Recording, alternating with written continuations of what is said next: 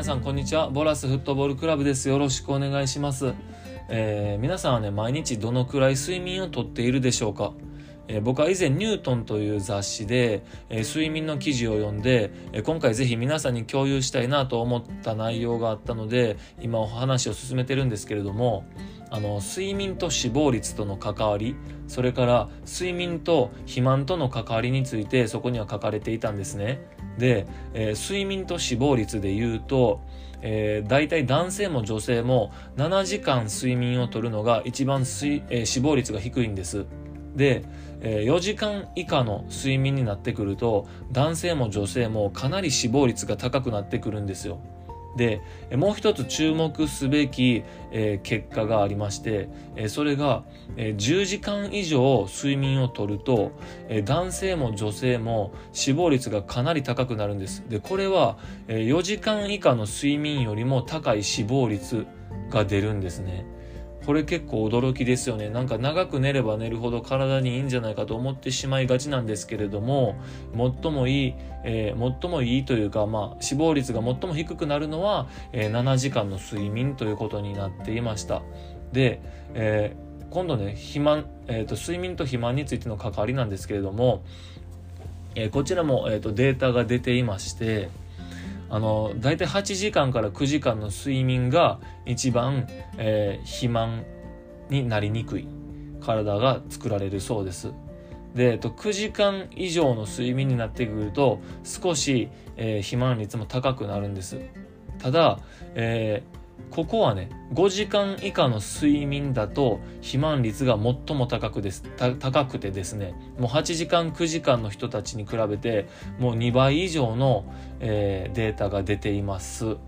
やっぱり睡眠の時間っていうのは体を作る上でとても大切なんだなというのを実感しましたし、まあ、あの死亡率であったりとか肥満率と、まあ、あのかなり睡眠が関わっているんだなということを、えー記事で読んでいて、まあ、大切にしていかないといけない要素の一つなんだなとスポーツをやる上でねまた健康を保つ上で大切なことなんだなと思っていました。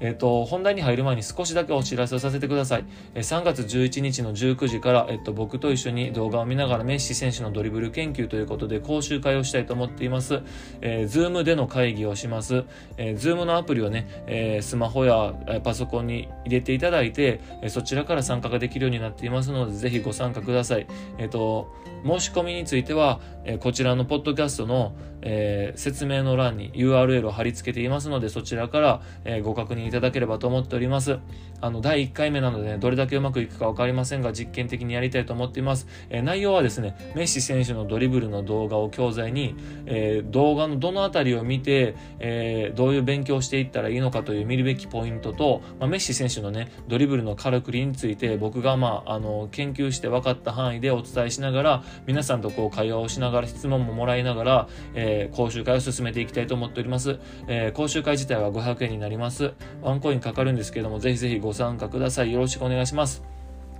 それでは、あの、早速本題に参りたいと思います。えー今回のテーマはですね、えー僕のドリブルの仕組みということで、あの、自分のことをお話しさせていただきます。えーとね、以前のポッドキャストで僕は人間は目に見えないものを軽視して目に見えるものを重視してしまうということを話しました。で、今回はね、その話を踏まえた上で、えーお話を進めたい、進めていきたいので、えーまだ以前のポッドキャストを聞いていないという方は、えーそちらを聞いてね、えーこの話を聞いてほしいなと思っています。で、あの、今回のテーマである僕のドリブルの仕組みっていうのはね、えーまあ、自慢になってしまうんですけれども、まあ、あの、僕はドリブルが得意な方なんですね。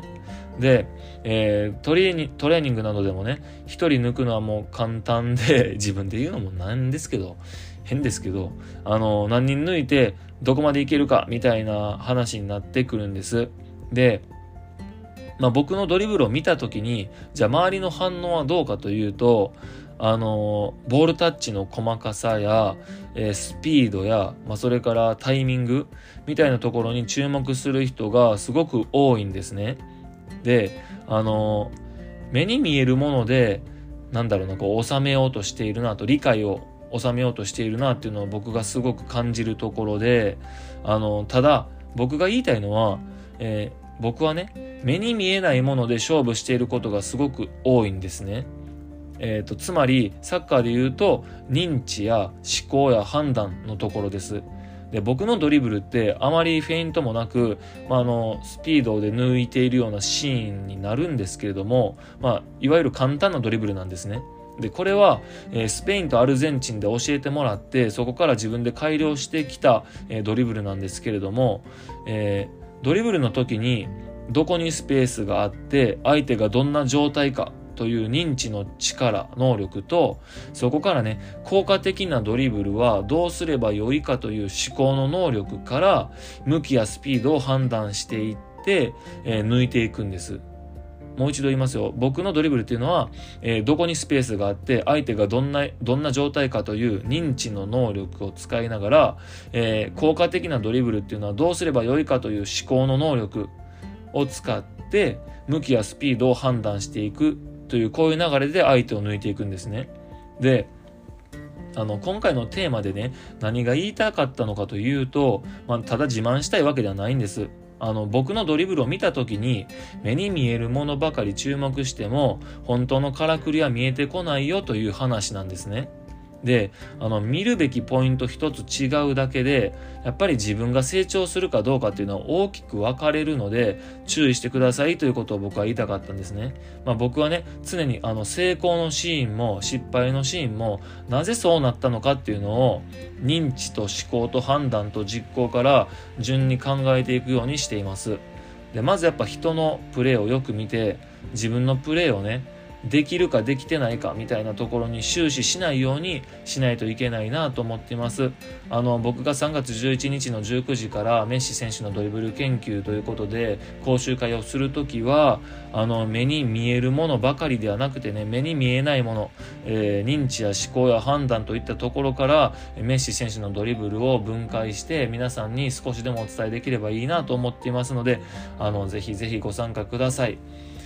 ボラスフットボールクラブは新しい選手を募集しております。興味のある方はボラスフットボールクラブで検索してみてください。ホームページを見つけられると思います。あの、このお話がいいなと思った人はね、ぜひサッカー好きな友達に、えー、広めていただければと思っております。またね、もっと詳しく知りたいなと思う方は文章で読みたい人のために僕記事も書いています。じっくり考えながら読みたい人はそちらをお使いください。ここでお話ししたことがどこかで聞いてくださっている皆さんのフットボールライフに少しでも役に立てばいいなと思っています。それではまたお会いしましょう。さようなら。